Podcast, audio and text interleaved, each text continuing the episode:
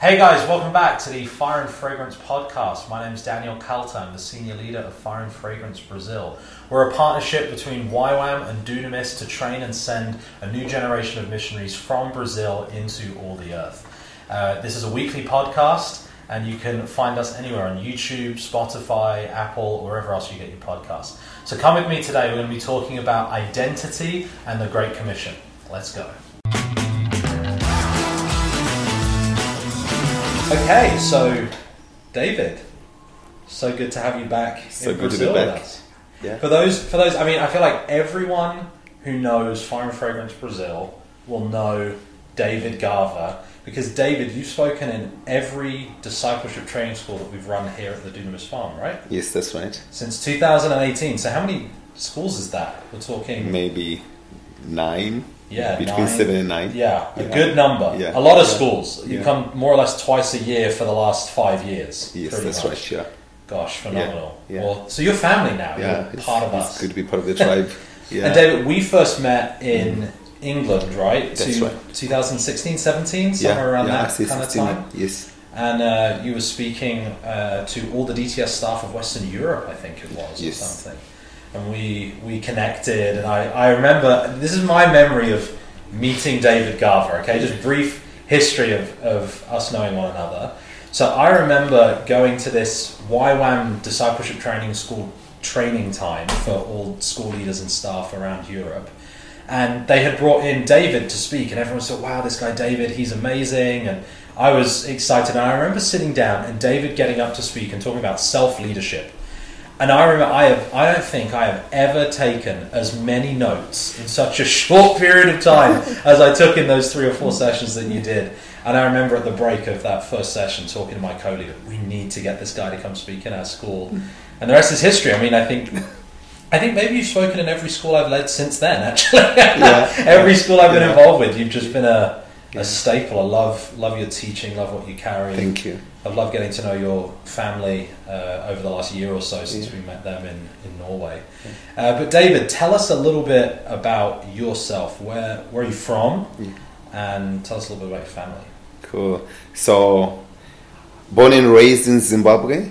Before it was called Zimbabwe, it was called Rhodesia. So that was in '76 to an African mom uh, and a German father. So my parents have gone to be with the Lord, both of them.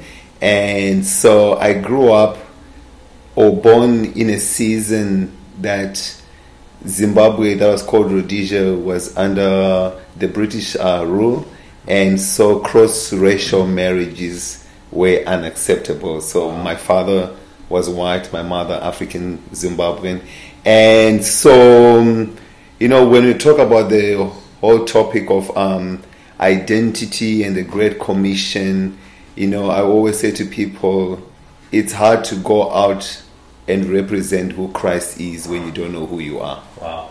And so for me, this is a, a topic that's really on my heart, uh, not because I downloaded any teachings on YouTube, but this is actually it's been like a lifestyle. The first teaching I ever taught, uh, or any sermon I ever preached, the first one was always on identity. Wow. And so when I was born, I never met my father. So when I was born, my father left because cross racial marriages were taboo.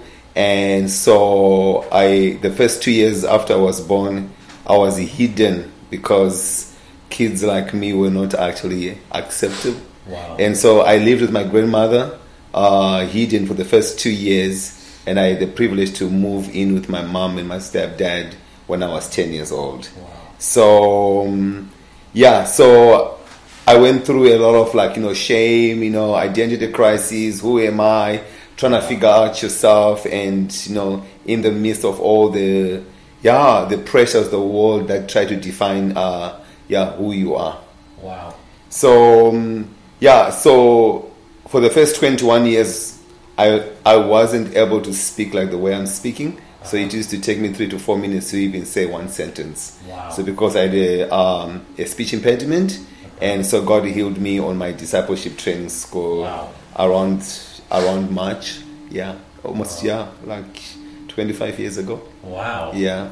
Wow. Yeah. yeah. It's March, right? We're yeah, yeah, exactly, so this exactly. is Yes, so it's like almost anniversary time. 25 years ago or something like that. Wow. Yeah, yeah, yeah, Gosh, how phenomenal. yeah. So talk to me then a little bit about.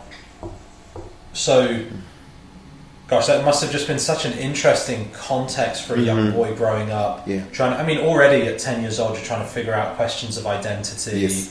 and you've been, you know, hidden Mhm. for the first years of your life, Yeah. and then living with your grandmother, and Yeah. then move back in with your mum and stepdad Mm. at ten years old. Which you're, Yeah. I mean, we all have clear memories of being ten years Yes, old, right? So this is very visceral in your memory and in your formative years as you head into your teenage years and all those things. Mhm. How how was it for you, kind of before Christ? Yeah. Your your journey with with identity. Tell me a little bit about. Yeah.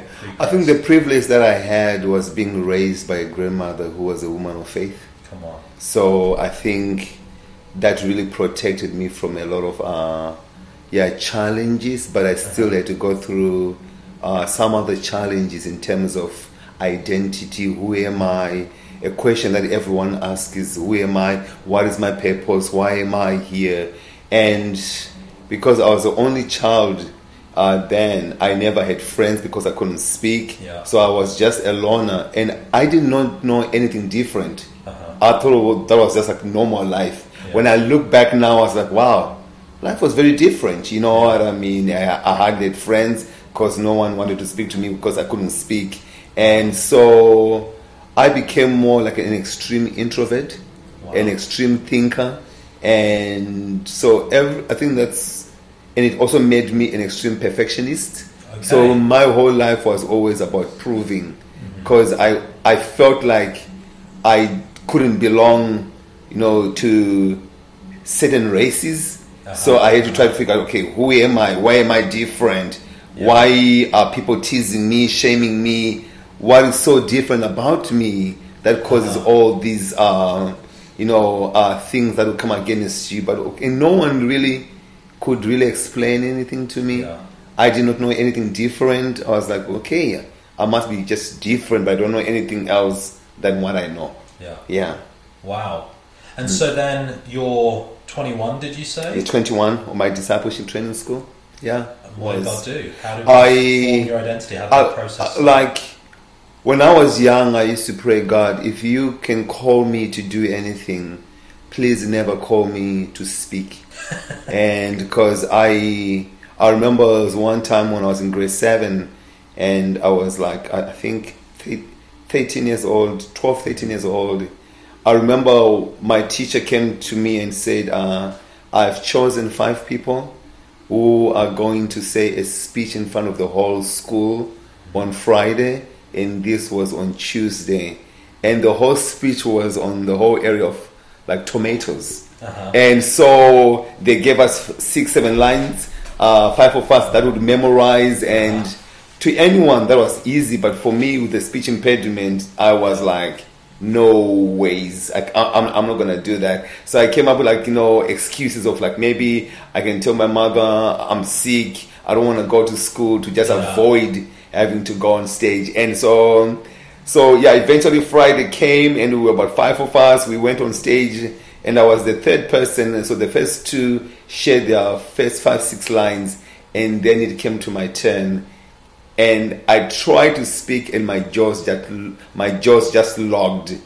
And I began to stutter in front of the whole school Oh, wow. and my last sentence and i and i couldn't and i remember just walking off that stage with so much shame because I, I also have siblings um, in the same school as well and i remember making an inner vow that says i will never ever speak in front of anyone ever again Wow. until my dts wow. yeah So talk us Yeah. through what did God do in your Uh, so you know, my DTS, I remember it was a week of the of the Holy Spirit, and we had this amazing guy called Gus Hunter from America, lovely gentleman teaching on the peace of the Holy Spirit, the gift of the Holy Spirit, and I remember it was on a Wednesday, and Wednesday was the day I really liked on my discipleship training school because Monday, Tuesday, Thursday, and Friday we used to have bread and soup.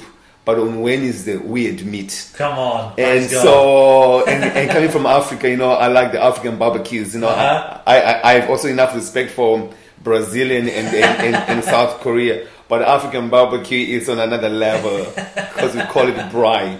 And I remember the Holy Spirit in the second session, because in the second session I used to sit at the back, so that I'll be the first one to get out of class and be the first one in the queue to get the biggest meat that I wanted. Uh-huh.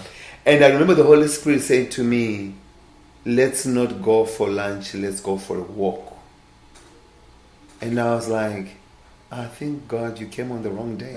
I was like, you know, it's like you know this is God speaking to Yeah. you, but you try to silence Yeah. that voice because you are so set on what you want Yeah. that you don't want to hear anything else that the Lord might want to say to you. Like, God, you're Eh, the same you yesterday, today, forever. We could go on exactly. tomorrow. You shouldn't have come on a Wednesday. But I, I remember fighting it and resisting it, even Wow. though I knew that this was God.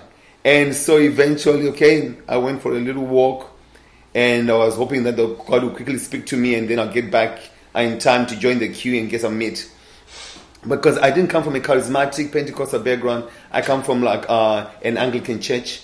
That's my upbringing, and so um, the Holy Spirit began to confront me and um, and convict me of my attitude that I had towards people who who spoke in tongues and all that. Because I was, I was very skeptical, I was very critical towards people like that. I was very judgmental. God, so he he began to convict me, and that just led me to repentance. Wow. And so um, I remember just repenting, and and something in me, in the midst of repenting, said, God, if this is true, I want it on one condition. I don't want anyone to lay hands on me Wow. or pray for me. And it, this was like in like you know a sunny day, um, bright sunny day, no clouds at all. I did my DTS on a farm, so I was just m- walking on this nice gravel road, and I and wow, I get goosebumps when I share this story. And it's like a light on a sunny day just came over me and it freaked me out. Like it's like I'm like, what is this? I couldn't turn behind and I was like I was like on the ground and the power of God just hit me. I, I literally saw the light almost like shining in front of me and I was knocked on my on my feet. I was on the ground, on the gravel, and two things that happened was God healed me in that moment from the speech impediment I had. How do I know that? Because I got up speaking in tongues for the next three days, non-stop. and so that's how God healed me from yeah the speech impediment that I had for 21 Wow. years. Wow. Yeah. If Yeah. that doesn't convince you Yeah. to ask God for the gift of tongues, Yeah, exactly. you Yeah, yeah. That's yeah, powerful. Yeah. Even so, when I came back to the base, I didn't even go for the meat. You know, I, I went into my room because I couldn't stop speaking, and I was, I was literally shaking. And I grew up from I grew up in a family of like prim and proper. You don't show your emotions and everything. And I didn't want to go and see everyone, but I was like literally violently shaking, and I was like, the more I tried to control it and suppress it, the, Yeah. I just couldn't. And then I just yielded and said, God, I'll do anything that you call me to do, Wow. even if it means speaking, but as long as you have to give me the confidence to do it. Yeah. Yeah. Wow. Yeah. Yeah. And so that was like your first. Um, correct me if I'm wrong. Yes. Your first like encounter with the Holy Spirit, like a real sense of the power of God coming upon you, the light, the Yes, yeah, it, it yeah, it was one of the two because when I arrived to do my DTS, uh, maybe three weeks before, I met a team from our Australia, King's Kids team, Uh-huh. and I just saw God moving upon them. And my mind was like, uh, "This can't be God." But my heart was like, "This is God." You know, in my mind I was like, "This can't be God." And but everything they did, I was like, "Wow!" My mind, I couldn't believe that God could move upon His people in this way. My heart believed it, but my mind couldn't believe. Wow. So there was that moment that led to that, yeah, moment of yeah encountering God in in a special way like that. wow. Yeah.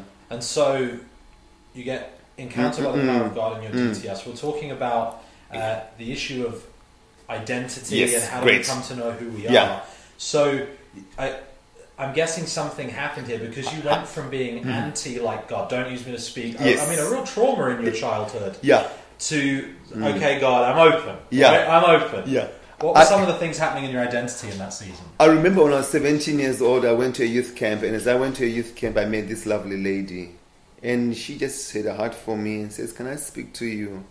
And I tried to share my life journey, and she said to me, "David, with everything that you have gone through, she was a lovely counselor. You need about 14 counselors who specializes in various levels of trauma to help you and." Uh, be set free from everything that you went. Wow. Can you imagine at the age of 17 someone telling you that you need almost like 14 specialists who specializes in different areas to help you in your traumas? Gosh. So, um, I mean, you're in your 30s before you've been able to deal with it all. And so it's like, tra- I understand what trauma is. Then it was just normal. And so what happened then, because I was such a fearful person, I had a fear of men, fear of making mistake. I was a perfectionist, which means I didn't try anything because I was afraid to fail. And I literally used to avoid people, especially girls. I could not stand because I knew a girl would say hi to you, uh-huh. and when I tried to speak, my jaws would lock and they'll, and they'll end up laughing. So uh, what I remember that happened in my life was when God encountered me in a, in that way. There was part of me that I felt so healed and the confidence, Wow.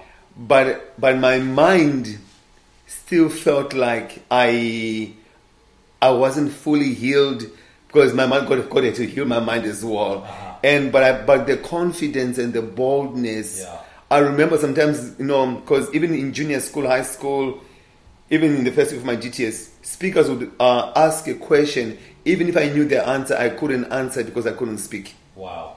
So, but now suddenly my hand would just Yeah. be up exactly Yeah. because why? It was almost like 21 years of not being able to speak. Now I was so eager Yeah. to, to, to express my heart and express what I thought was the answer. Wow. Yeah. So the it's like the Holy Spirit had done something in mm-hmm. your Yes. spirit. Yes, something in your spirit 100%. been Yeah. Bro- ali- not broken, but Ye- healed, aligned, yes, healed, yeah. regenerated by the power of God. Yes. But then The mind. your mind, you- The there mind. was still that need for Yeah. what Paul talks about in Romans being transformed by the renewing of your mind. Talk to us a little bit about how that process was for you. You had this because you had a powerful encounter. Yes, and I know yeah. many people listening to this podcast from will be from more Pentecostal, charismatic Mm-hmm. backgrounds.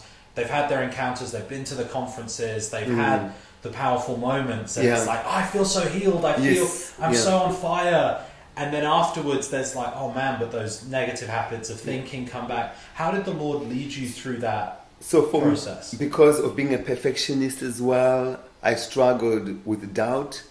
I was very um, analytical and on, on a very extreme base. And so I remember the Lord supernaturally touching me, but in my mind I still struggled with doubt. I was like, did that just happen?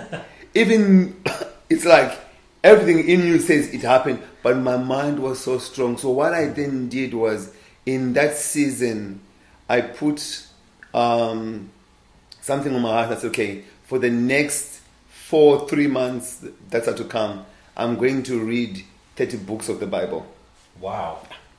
and I wasn't going to read them so quiet. I was going to read them so loud that my ears would hear what I was reading, Wow. even though I didn't fully understand what I was reading. So I would pray, Holy Spirit, I don't understand what I'm reading. Would you give me revelation, understanding, knowledge to what I'm reading? Because faith comes by hearing and hearing the word Yeah. of God. So my spirit was born again, was so alive, but my mind needed to be born again. Yeah. How could my mind be born again to come in alignment with what God had done? Was Yeah. I had to be immersed in Scripture, Wow. and so that began to bring uh, a balance uh, of my mind and my spirit. Instead of working against each other, they began to work in unity. Wow. Yeah. So, correct me if I'm wrong. Yes. But So, so what you're saying is there was something that powerful that happened in Mhm. your spirit, Mhm. and then there was this process of allowing the Holy Spirit to Mhm. lead. Now, Yes, right? Being yeah. spirit led would be a way that we Yeah. talk about that. But that as you allowed the Spirit to lead, Mhm. that that in itself, that the reading of Scripture, what I'm hearing you saying is that your identity was something that was formed both from outside of yourself in the sense that this is God, you know, through the Spirit Mhm. speaking to you and forming your identity, but at the same time, He lives in you now. Yeah. So, because in our culture today, there's a there's a big identity is formed. It projects out. I am who I am, and I'm going to project that out to the Yeah. world and tell the world Yeah. who I am. Yeah. But it sounds to me like you're you're saying that identity formation for you was a was different. Didn't work that way. It didn't work Talk to way. us about unpack that a little Yeah. bit more for us. Because you know, because identity in our society is based on what we do. Mm-hmm. So we become human doings, Uh-huh. and yet we are human beings. So human being is is allowing the Holy Spirit, Christ in you, to begin to form you, not from the outside but from the inside. So formation, transformation, doesn't start off by changing the clothes we wear. Yeah. It starts off by changing the inner man. Yeah. So when we are changed from the inside, then it transforms from the outside. Religion tries to change us from the outside to the inside. Yeah. So for my journey, it was my prayer was that I had no dream of ever wanting to be used by God. All I just wanted to do was behind, be behind the counter and mm-hmm. serve Uh-huh. behind the counter. But when the Lord began to take me out of my fears, Uh-huh. because those fears were not outside, Yeah. those fears were inside. Uh-huh. So, because you can take someone out from one place to another, but as long as the fear hasn't been taken out of them, regardless of wherever they'll go, they'll still carry it. Because why? It's inside. Yeah. So, for me, the Lord had to do an inner work of, of healing my identity, healing my self image. Because the difference between uh, um, uh, self image and identity identity is who you are, self image is the mental picture you have of yourself. Wow. So many people struggle with self image, Uh-huh. so they pretend to be someone in their identity that they are not. Wow. David. So Say God had to heal my self image. Uh-huh. My self image was the mental picture I had of myself, and that image was distorted. Why? Because the way I saw God projected the way I saw myself. Wow. I had a wrong view of who God was because why? I never had a father.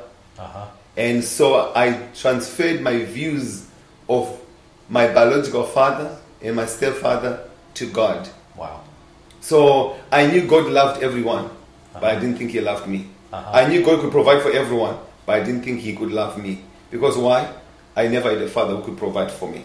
Uh-huh. So until He healed my self image, Yeah. I could not really be able to walk in who I am today. Wow. So many people have a, an identity, but their identity is so broken. So everything that they do, they end up breaking others because they are broken. Yeah.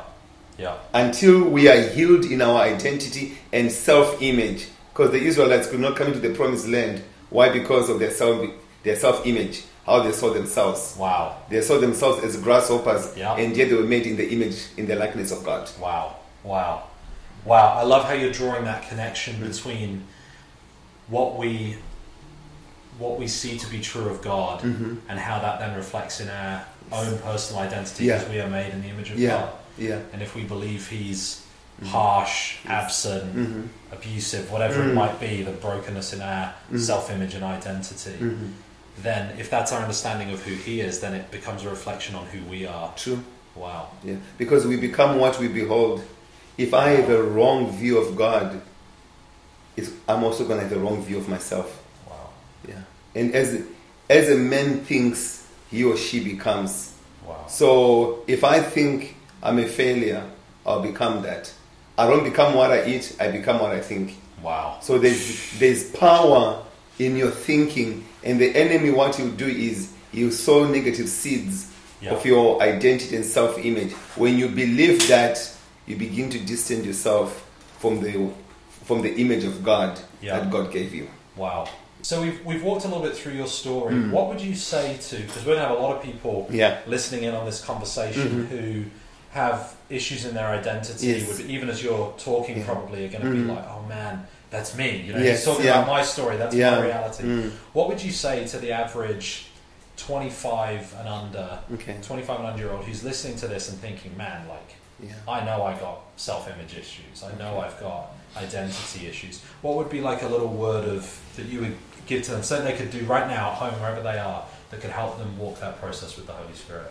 Okay, I think some of the questions that I would ask someone is when they ask me when because I've done a bit of like you know counseling over the years and and one of the challenges we see especially in our day and age is the identity crisis Yeah. that we have Yeah. and you know with that identity crisis it leads into a lot of um, you know the performance traps Yeah. you know the reason why we perform is because we don't know who we are because if we really know who we are we wouldn't do those things so my question i always ask people is like who who who has defined your identity It's a good question. Yeah. Who has defined your identity because you only act out according to what you believe of yourself. So most of our identities are achieved, but our identity is never achieved, it's received. Come on. See what I mean? Come on. So the finished work of the cross took away everything of me trying to find myself. Uh huh. Uh huh. He found me when I was lost. And he gave me his identity. wow. So we can, many of our generation that we live in today, I know this one is a, a touchy, touchy area. We can try to do personality tests to try to define who we are. But anything that defines you limits you. yeah. And so for me, I always say my identity, our identity comes from Jesus Christ. Genesis 1 26 and 27. Let us make man in our image. Many of our generations, I think sometimes that I see is we are trying to make God look like us instead of us being conformed in the image of God. Say it again, David. I'll say it again. Many of us are in our generation, we are trying to conform God into our image Yeah. instead of us being conformed into the image of God. Wow. We are trying to make God look like us, Uh huh. act like us, speak like us, dress like us, Yeah. because it's this trinity we have Yeah. of me, myself, and I, instead of the Father, the Son, and the Holy Spirit. Uh huh. And so our identity is not achieved, Mm-hmm. it's received. Come on. And so my question is, who has defined your identity? Wow. What whoever has done that becomes the Lord of your life. Wow. Wow. There's just I just feel like you need to say every sentence you say right now twice. just say everything twice for the rest of the podcast. This is good, David. Whoever defines your identity becomes your Lord. Come on. So when my identity is defined by Jesus, mm-hmm. I don't have to perform. Yeah. Then it takes away the performance based identity. Wow. Because if you teach people to heal the sick, raise the dead, and cleanse lepers without teaching them who they are, Yeah. they'll end up having a performance based identity. So, who has defined your identity? Wow. And most of our identities are defined from the moment the doctors put us in our mother's hands Yeah. or our parents' hands. A mental picture begins to be developed from a very young age, from zero to six years old Yeah. and that shapes our whole teenage life and our future. Wow. Yeah. So who has defined your identity? Wow. That will be the source you will always go Uh-huh. to. Yeah. We see that in the life of Jesus. I mean, I love Yes. what you're talking about. Yeah. The the miracles, casting Yeah. out demons, Yes. healing lepers, all those different Yes, things. yeah. Obviously, Jesus does all those things. Yes. But when you look at the life of Jesus, it's Yeah. exactly what you're talking Exactly. about. Before he does any of those signs or wonders or miracles, before Yeah. uh, before he even passed through the test, being tested in the wilderness, Identity. identity, the Yeah. Father, Yeah. at his baptism. Exactly. This is My my beloved son, son. in whom I love. He didn't say, This is my beloved miracle worker. Yeah. It says, This is my beloved son. Come So on. the father validated his son wow. by giving his son identity. wow. That's why Jesus was never se- insecure. He mm-hmm. never defended himself. Yeah. He he wasn't impressed by anything, mm-hmm. and that's why Jesus Christ could overcome every temptation Yeah. because he knew his identity. The reason why we fall in sin is because we don't know who we are. Wow. Because sin is always connected mm-hmm. to your your lack of identity, Yeah. and same as compromise. Wow. And it's and again Yeah. that leads us back to what you were talking Yeah. about with conforming God in our image. There we go. We feel guilty about our sin. We feel Yeah. have a negative self-image, Mhm. and then when you come into the presence of Yeah. the one who is perfect, Yeah, right? exactly, you just this feeling of inadequacy, this Yeah, feeling yeah, of yeah. and when you have insecurity about what Mhm. he thinks about you, your self-image issues, Yes. you believe he's absent or he doesn't love you or he doesn't like you or whatever it might be. Yeah. It's like, man, no, we need to we need to bring this God down on it. He can't be good. He can't be. So true. yeah, and so Yeah. we reduce God to our experience. To our level. Wow. So we make God become our homeboy, yeah, our cool Jesus. yeah. Yeah. Wow. Yeah. Wow. Yeah. Oh wow. Okay, David. So we've helped we've helped the audience now to Mhm. hear. You got to hear the voice of the Father. Mhm. You got to get a right image of God. True allow that. the Holy Spirit to do what He did for you. Mhm. Encounter. Yeah. And then begin the process of renewing your mind. Mhm. Seeing Him rightly allows us to see ourselves rightly. Perfect. And and uh, we're human beings, not Yeah, human, human doings. So identity it, it flows from what the Father says about us, not, True that. not from what we do.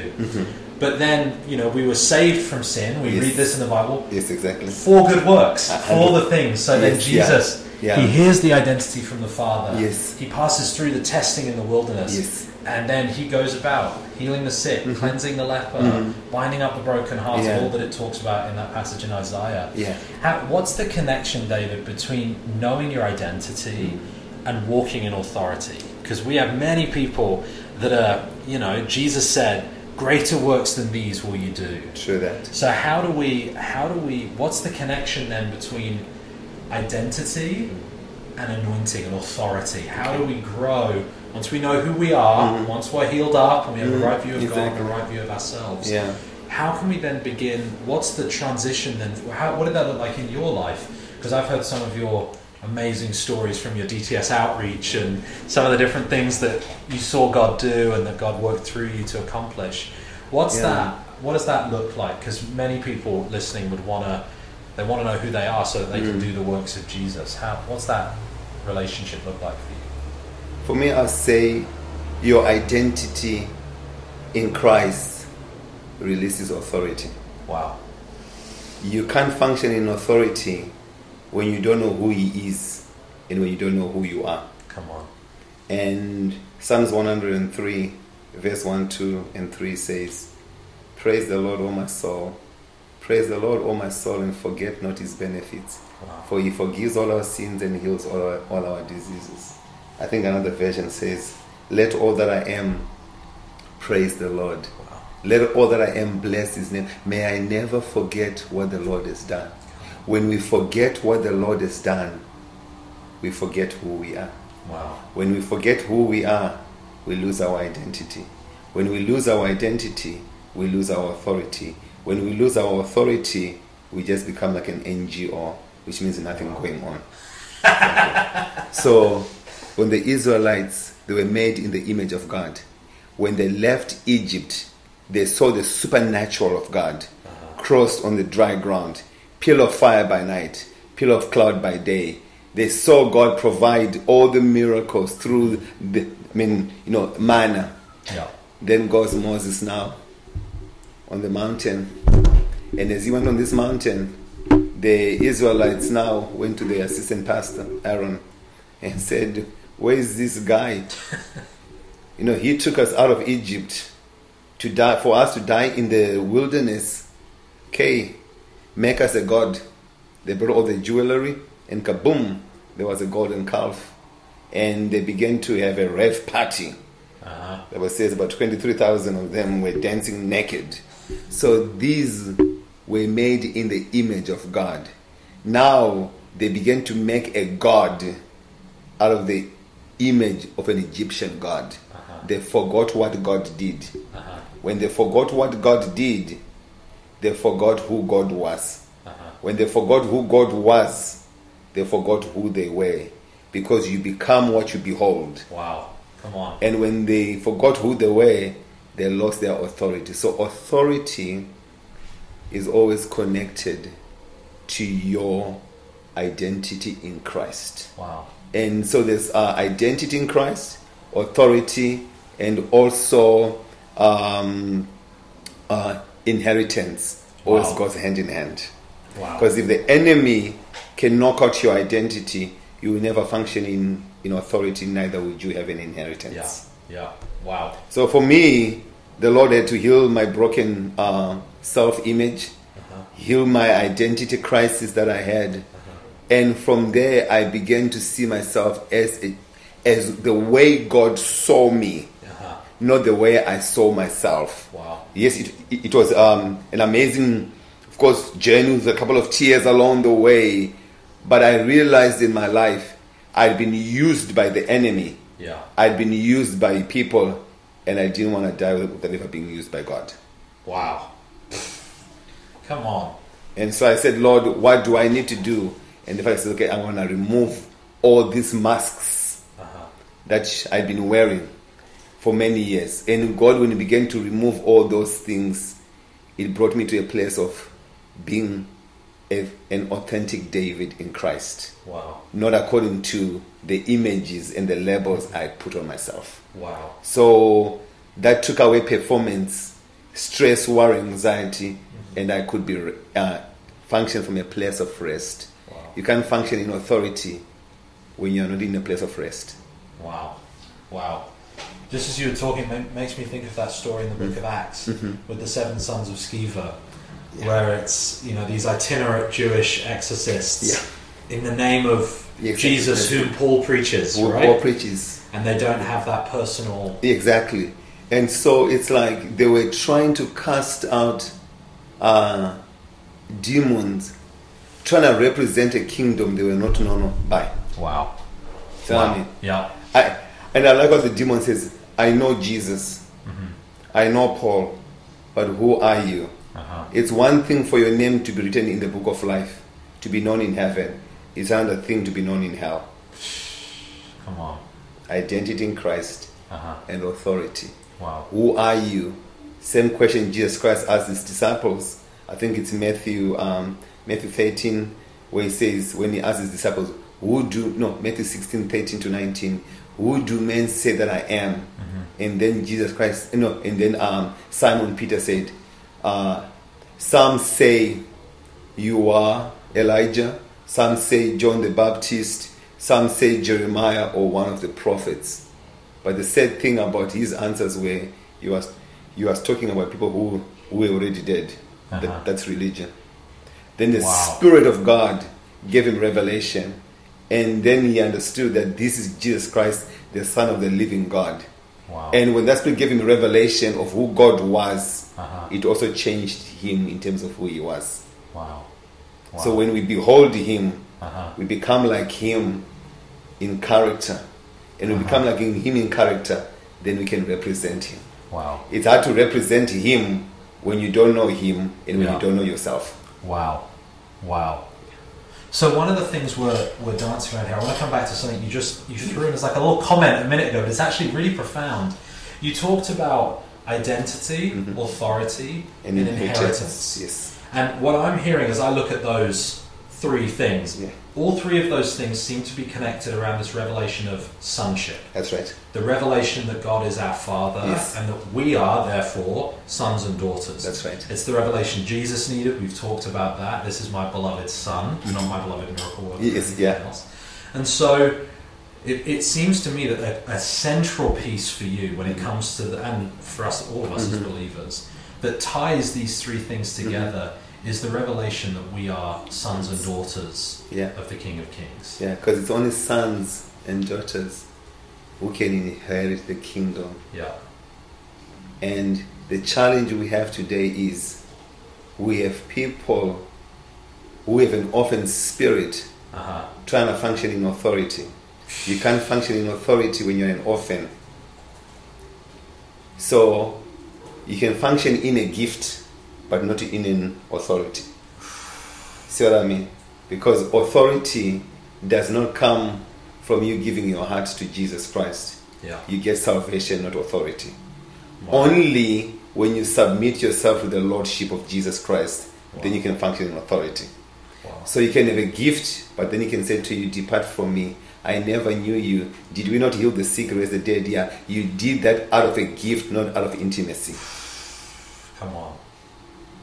Come on. So in the king, so many people in, our generation, we want the quick way to get Yeah. all these giftings, Uh huh. but you cannot cast out a demon with a gift, only with authority. Wow. Wow. And that authority comes from knowing who the Father is. Uh huh. knowing who you are, then functioning in love, in humility, and power. Wow. It's the faith of the centurion. That's what you're saying.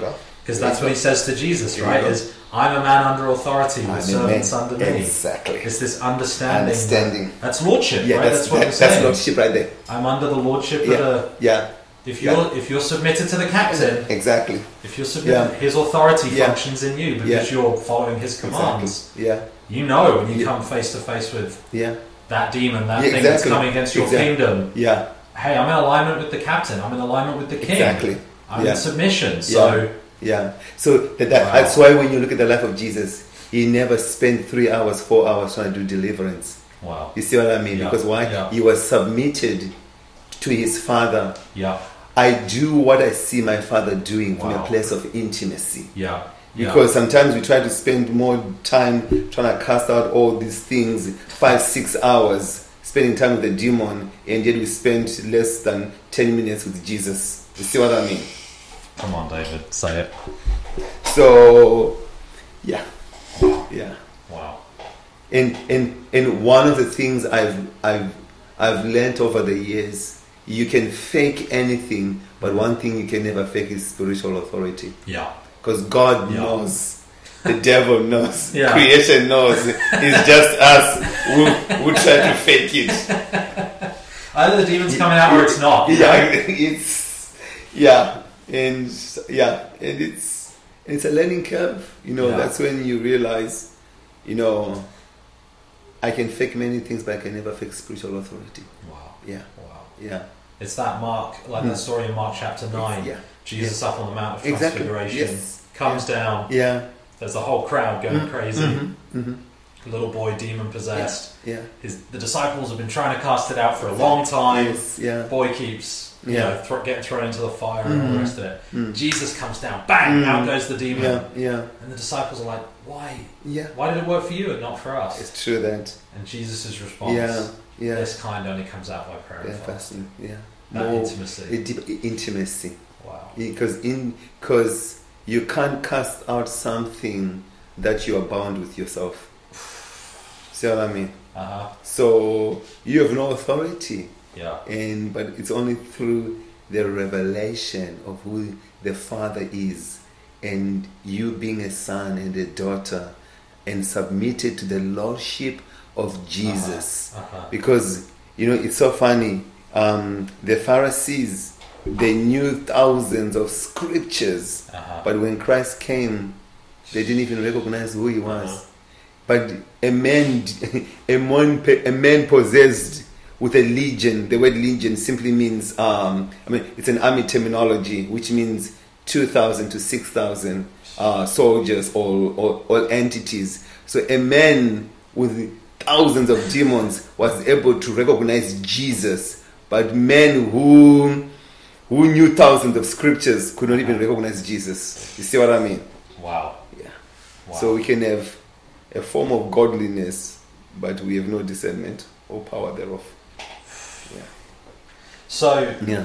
it's just a lot. I feel like we need a minute just to, to sit in that and think about that. Okay, so but one of the thing, one of the other Yeah. things I'm hearing you talking Mhm. about here is you seem to be making a, a distinction between you talked about moving in gifting Yeah. and moving in authority. Yes. That there's a, and we've talked about this a Mhm. number of times before. Yeah, Uh, you know, the gifts and the call of God are without repentance. hundred repentance. percent. So it's we can move in a gift. We can move in Mm. Even in a sense anointing. You Ah, see that in true. the life of Saul. Yeah. He's still king. David Yeah. won't touch the Lord's anointed. True. He's still got the anointing, Mhm. but he doesn't have the intimacy. He doesn't have the authority anymore. Yeah. He doesn't have the backing of, of God behind what he's doing. Um, can you talk a little bit for us to understand? Because I think, again, this is Mm. another thing we've been kind Mhm. of touching on. We talked about being human beings, not human doings. yeah. Uh, now we're getting into this area of gifting and anointing versus real authority and Yeah. Doing what we see and hear the Father Yeah. is doing and saying. Yeah. Um, can can you talk to us for a little bit Mm. about the difference between gifting and anointing Mm. and authority, Yeah. and and how can we know hmm if I'm if God's just gifted me? I'm just a Mhm. gifted leader. Yeah. I'm just a gifted communicator. Yeah. Or if we're moving in real spiritual authority, it's like music can be emotional. It doesn't mean it's anointed. Yeah. Someone can be a motivational speaker. It doesn't mean it's anointed. Yeah. What it doesn't mean it's uh, has authority. So, Yeah. what? Yeah. How would you help us define the difference between those two? Yeah. And how can we know whether we're moving in God's just given us a, a gift, Yeah. or whether we're really moving from that place of authority, of intimacy with Yeah. God in that flow? How would you? You know, like take music for example. There are some people who are born musically. hmm They, I mean, they can play any instrument. Yeah. And then there are some who are not born with such amazing talent. Mhm. And then, for take the example like piano, they go for classes and they begin to master the technique and everything. So they work on it. Yeah. That's a talent Uh-huh. that you can develop. The gift of the Spirit are freely given. First uh, Corinthians chapter twelve, I think, uh, verse one to nine. They are these gifts are given. Wow. So gifts don't say anything about us. Wow. It says everything about what God has given us. See what I mean? Yeah. Yeah. And so they are without repentance. But after a while, if there's no intimacy, Uh-huh. I've had many friends of mine that I've grown up with, that I've loved, that were, yeah, so talented, but that talent just led them into a wall. You know what I mean? Uh-huh. Some of them so gifted, but they ended up with, uh, elevating the gift more than the giver. You Yeah. know what I Yeah. mean? Yeah. Exactly. And that just leads into a whole lot of unnecessary drama. You know what I mean? Exactly. And so, but but because you can have a gift, but doesn't necessarily mean you have the character to handle the gifting. Wow. So when many people fall, they don't fall because they don't have a gift. Uh-huh. They fall because they don't have the character. Wow. You see what I mean? Because your gift can lead you up here. If the character is there, it's Uh-huh. on balance. You know what I mean? That's why Yeah. there, there are nine gifts of the Spirit and, and what? Nine fruit of the Spirit. You know what I mean? So what? They balance each other. Uh-huh. But the, but the anointing, it means that you, because everyone wants the oil, but no one wants the crushings. You see what I mean? Unpack that. Exactly. Talk to us about that. So- for a second. So, where do you get olive oil from? From olives. But what do the olives have to go through to get the oil? They're gonna go crushings. Come on. It's the Say break. It's the breakings of God. Yeah. And for me, people ask me, "How did I start in ministry, in deliverance ministry?" I said, honestly, I didn't wake up one morning and say I wanted to be in deliverance ministry. for for many years of my life, I used to travel with this guy, and he, he was a preacher. I was the catcher, and I was just praying for him, God, you know, just ironing his shirt and polishing Uh-huh. his shoes and making coffee for him and all that. Because Uh-huh. why? If when you look at the life of Jesus, before he started his ministry, what did he do? He submitted his ministry under the ministry of John the Baptist. Oof, come on. Come on, David. You see what I mean? Yeah. Our generation today, we don't want to submit ourselves under anyone. Wow. Because why? We say, I don't need anyone in my life. I don't need to be accountable. I'm only accountable to the Holy Spirit. Wow. That is dangerous. Wow. Because why? It's Even good, when you look at Jesus and the disciples, Paul, you know, with the Barnabas and the Uh-huh. Timothys, you know what I mean? Elijah and Elisha, David with the mighty men and all that. Yeah. Every one of them had to learn to submit. Yeah. Yeah. Because submission brings authority. Come on. Wow. Say it. Submission brings authority. Come on. When we submit, under the lordship of Christ, Mm-hmm. when we submit, because everyone wants to be a leader, but no one wants to be a follower. So we need to learn followership before we learn leadership. Come on, David. See what I mean? And our generation is like somebody gave me a prophetic word. I'm gonna do these things for God. See you later. Break commitment, and I go for it. Yeah, yeah, You see, look at David. He was anointed yeah, to be the king of Israel yeah. as a young lad. Uh-huh. So, as a young lad, he had to grow what in serving even King Saul, Yeah, who wanted to kill him. Yeah. So Leading he- armies, exactly. all of it. So he had to learn how to serve Wow. before he could lead. Oof. So with that, you know, and um, yeah, as he served, he had to learn how to kill Mm-hmm. a lion and a bear uh-huh. before he killed Goliath. Yeah. Before he could lead Israel at the age of 23 years old, David had to uh, lead Judah. Mm-hmm. At the age of 30 years old is when he became the king of Israel Wow. but he was anointed as a young lad. Some people are anointed today, and tomorrow they want to lead Israel. Come on, David. So it's zeal without knowledge which causes people to be hit by the enemy. Oof. Come on. That's what I mean. Because why? In our generation, we appoint ourselves for something that we are not anointed for. Oof. You're just dropping bombs today, David. See what I mean? Just because you think you are you are good in something does not mean you are anointed for it. Oof. See what Yeah. And that's the danger. If we are not discerning, we look at the charisma Yeah. and we're like, whoa, this guy is an evangelist and all that. Amazing, let's give him a platform. But he's not anointed for that yet. Yeah. Yeah. Yeah. And, and because why? He has not learned how to just serve. Yeah. He's And not, paid the price for he's the not oil. paid the price for the oil. So that's why our generation, we are quick and say, can I have your oil? yeah. Can I? Can you just impart this on me? Yeah. Pray for me. Put your hands on me, Pastor. Just give me all everything. I'm like, Yeah. no, no, no, because the Lord had to train me. Yes, Hmm. in the bush, bush before no one ever saw me, and when the Lord put me on the stage, I wasn't even looking for the stage. Wow. Come on. I didn't even want the stage. Yeah. I was not driven for the stage. I didn't even like it. yeah. Then you know your motive is right. Yeah. Yeah. Because I've seen guys start off boom within three years, you never hear of them. Yeah. Because why? It was the fire which was caused by when you take newspapers and you light them up, Yeah. they just go boom. Yeah. But I like the book of uh, Numbers, chapter 6, and says, May the fire on the altar should never be put off. It should be keep it should be kept burning. And to keep the fire burning, it's not easy. Yeah.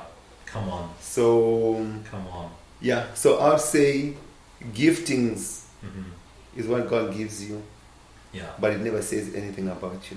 Wow. But there's a price to pay in the anointing. Wow. That's why many people tell you honestly, I want the easy way. I don't want to go through the process Yeah. of Come crushing. Mm. So the process of crushing crushes the flesh, Yeah. crushes the the um, sin desires and the Uh-huh. appetites, Uh-huh. and you are and it's like you die to self. DTS, you die to self. God consecrates you. God breaks off every junk that, that you know, Mm-hmm. and and the pride that exalts in us. I mean, Yeah. no, that comes up in us, and God removes all that and says, now um, I want you to go to this place. You don't even ask God for the confirmation. Uh-huh. But when you've got a gift, you say, God, I can't go there because why? That's not where my gift functions. Oof. I've seen, I've met gifted people come come out of their geographic location. They can't function in that gift Wow. because some gifts are are based on territories. Wow. But the anointing will break every yoke, regardless of wherever. Come on. See what I mean? Come on. Jesus crossing the lake, man. He just keeps going back and forth. Exactly. It Doesn't matter where It it doesn't is. matter. It doesn't matter. Wow. And because why? He didn't start ministry until he was 30 years old. What are those 30 years? So he was being trained yeah. through serving, Yeah. through serving.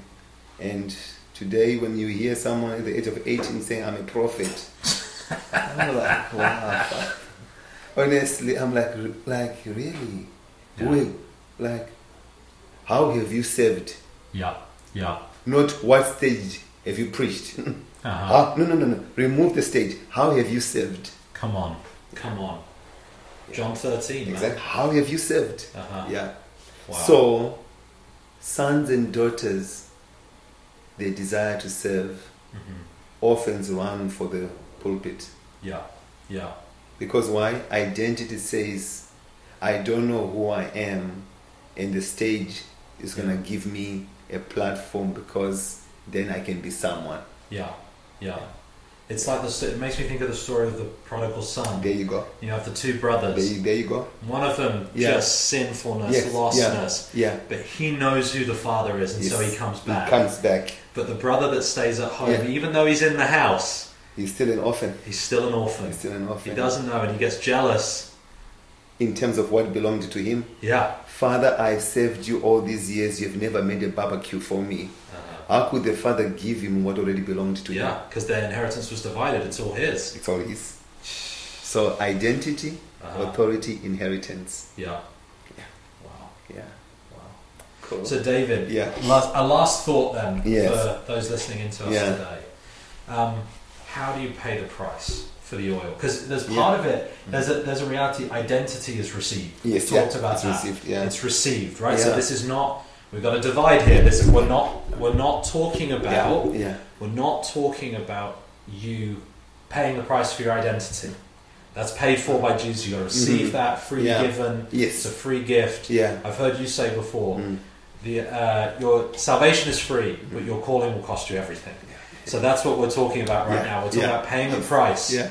for your calling, paying the price for the anointing, for the oil that God wants to give you. Mm. How would you speak to the young person who's like, I, I want to be effective for the kingdom. I, I, I know who I am. I, I know that God loves me. I, I know that He loves this world. Mm. I want the anointing. How, how would you encourage You know, the young person to pay the price for the oil? What does that crushing look like in their lives?